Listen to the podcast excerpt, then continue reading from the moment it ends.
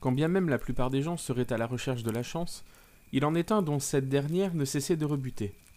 Joël, un mastard noir qui échappait à la fatalité de la calvitie, quand bien même sa famille entière en avait été frappée, même les femmes. Lui était doté de longues boucles infaillibles, d'une barbe si prodigieusement fournie qu'on le confondait souvent avec un fier ottoman. Le visage parfait, la mâchoire serrée, même son regard fatigué échappait aux affres des cernes, alors que sa semaine ne croisait pas le chemin du sommeil. Quand la plupart entretenaient intensément leur corps au temple fétide et bruyant pour forger leur corps d'Apollon, souvent asymétrique, gonflé et dégonflé d'un muscle à l'autre, lui ne pratiquait intensément que la dégustation de mets raffinés qu'on lui offrait sans demande aucune de sa part. La seule activité physique lui étant tombée dessus était la pratique acharnée du coït avec les femmes qui s'arrachaient les yeux pour être celle qui serait la prochaine à son bras. Là encore, sans qu'il n'ait jamais cultivé les armes de la séduction. La possibilité qu'une actrice de renom, mannequin, chanteuse, députée ou même présidente à en devenir de la plus grande puissance mondiale ne s'intéresse à lui était à la fois totalement improbable et paradoxalement grandement possible. Pourtant, sur son épaule retombaient les mèches blondes de Dagobert. Joël fixait l'horizon, un ciel bleu dégagé, son temps préféré, qui, de manière tout aussi improbable que le reste de sa vie, chassait le moindre nuage à chaque fois qu'il avait envie d'un peu de soleil. Ce dernier lui souriait bien d'ailleurs, se reflétant sur une surface argentée, allongée sur le bitume. Il n'eut qu'à se pencher pour cueillir la dernière pièce qui lui manquait pour s'offrir un royal banquet. Oh tiens, encore une autre, ça doit bien être la cinquantième aujourd'hui. Juste assez pour le chef. Il y en a que pour lui, tu ne préférerais pas élargir tes horizons culinaires? Dubitatif, Joël haussa les épaules. Juste assez pour que Dagobert le traîne à la fourche. La façade n'inspirait pas Joël plus que ça. Tellement morne, elle ne brillait que par ses fourchettes dorées.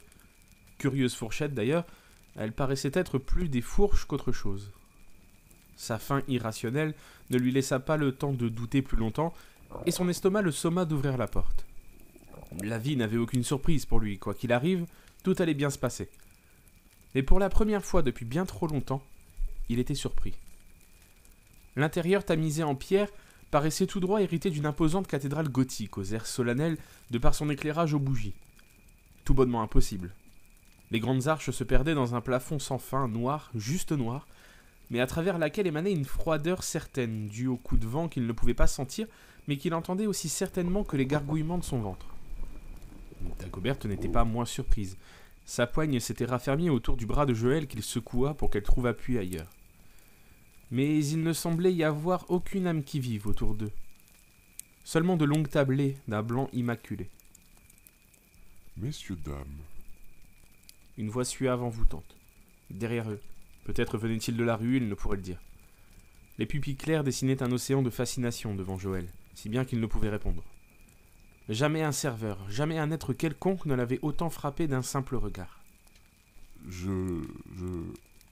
Je vous en prie, rejoignez donc la 5, vous y trouverez la carte. Il n'aurait pas à lui répéter deux fois. Son entrée dans le restaurant avait réduit à néant l'emprise de la chance sur son destin, visiblement. Tarte aux pommes, café, thé, volaille saignante, et le plat du chef. Une bien maigre carte, indigne du cloître et de son intrigant tenancier, à qui sa méfiance n'avait pas échappé d'ailleurs. Je sais ce que vous pensez. Une carte très légère, des propositions peu convaincantes. Des mots plutôt acerbes, n'est-ce pas? En réalité, ces mets accompagnent le dessert. Les clients en raffolent. Le plat du chef est le seul que nous servons, et faites-moi confiance, il est assez copieux pour être servi seul. Encore une fois, il ne sut quoi répondre. Sa langue ne se décidait pas à bouger, sa gorge se noua encore une fois. Dagobert passa la commande à sa place. Qu'est-ce qui t'arrive, Joël? T'es bien timide aujourd'hui? C'est curieux, tu ressens pas quelque chose de bizarre ici? Je sais pas, il fait juste un peu froid, non? Non, c'est pas ce que je voulais dire, le. Le plat est servi, messieurs, dames. Scellés par des cloches, les plats attiraient immédiatement l'attention de Joël, dont les suspicions n'étaient pas aussi fortes que sa faim. Et ce n'était pas le fumet lui chatouillant les narines qui allait calmer cet instinct primaire, loin de là. Il ne se serait d'ailleurs pas rendu compte que sa main s'était posée sur le couvercle du plat si la poigne glacée du serveur ne s'était saisie de sa main. Un frisson lui parcourut à nouveau l'échine. Quelque chose n'allait pas. Il le savait.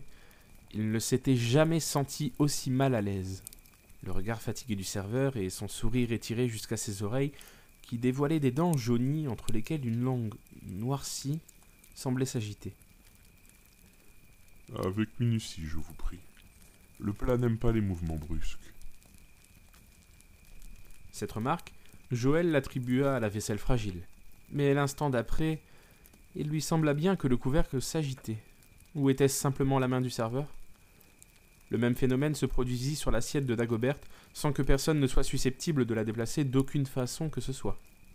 Sous pression, la chance tournait une nouvelle fois avec Joël qui retrouva son éloquence.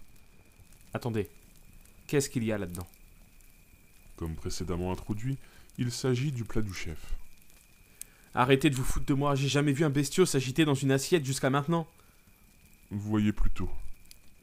Sa main glacée écarta toute emprise de Joël sur le couvercle. Pragmatique, il l'était, totalement. Mais durant un court instant, juste avant qu'il ne soulève le couvercle, Joël distingua un visage qui n'avait plus rien d'humain. Son sourire s'élargit en une large fente. Sa langue s'allongea sur son pitoyable autel jauni. Son visage ridé se froissa un peu plus avant qu'il n'arrache l'opercule qui lui présenta alors l'infamie. L'assiette grouillée d'une visqueuse créature à huit pattes poilues, qui s'agitait dans une sauce visqueuse rouge. L'arachnée répugnante semblait elle-même soumise à un supplice. De ses yeux émanaient de fins verres grouillants. Joël bondit de sa chaise quand Dagobert, elle, bascula en arrière. Un mets de qualité, n'est-ce pas? Curieusement, les gens de votre espèce ne savent pas les apprécier à leur juste valeur. Le souffle du plafond inatteignable se manifesta de plus belle, plus glacé qu'il ne l'avait jamais été. Joël se rua vers Dagobert. Elle ne s'était pas évanouie, mais couvrait sa bouche avec sa main manucurée, sans doute pour étouffer ses cris. Allez, Dago, on se casse. Le souffle fit vaciller les chandelles qui peinaient à maintenir leur lueur. Oh Vous nous quittez déjà C'est bien ce que je disais. Les vôtres ne savent pas ce qui est bon pour eux. Un nouveau phénomène étrange se produisit. Les doigts du serveur s'allongèrent en saisissant la pauvre araignée dont les cris résonnaient dans le restaurant, même lorsque ses dents abominables arrachèrent l'arachnide fourrée de verre grouillant. L'autre couvercle s'ouvrit et se fermait, produisant de nombreuses percussions. Les pupilles du serveur tournèrent dans leurs orbites. Un étrange bulbe émergea alors de son crâne. C'en était assez pour que Joël couvre les yeux de cette pauvre Dagobert qu'il apprécie bien plus qu'il ne laissait paraître. Il la tira du sol pour la traîner jusqu'à la porte. Splash. Une masse visqueuse tomba lourdement au sol. Joël, croyant bien trop à sa chance, s'arrêta pour regarder une flaque blanche presque fluorescente. Ses yeux ne purent s'empêcher de vérifier d'où provenait ce liquide. De longues tentacules enroulaient les pylônes. La créature qui habitait le toit ne pouvait retenir sa faim plus longtemps. Une lourde masse, parsemée de longues dents acérées, se rapprochait doucement d'eux. La poignée du restaurant refusa de les libérer. Une chair putride, grouillante de créatures serpentines qui avançaient comme cet intestin infernal auquel ils ne pouvaient échapper comme leur rappelait le serveur, dont la longue langue noircie lui arrivait à présent au milieu du torse. Joël aurait voulu profiter un peu plus de cette chance qui lui avait toujours souri, mais qui, cette fois, demeurait sourde à toutes ses plaintes.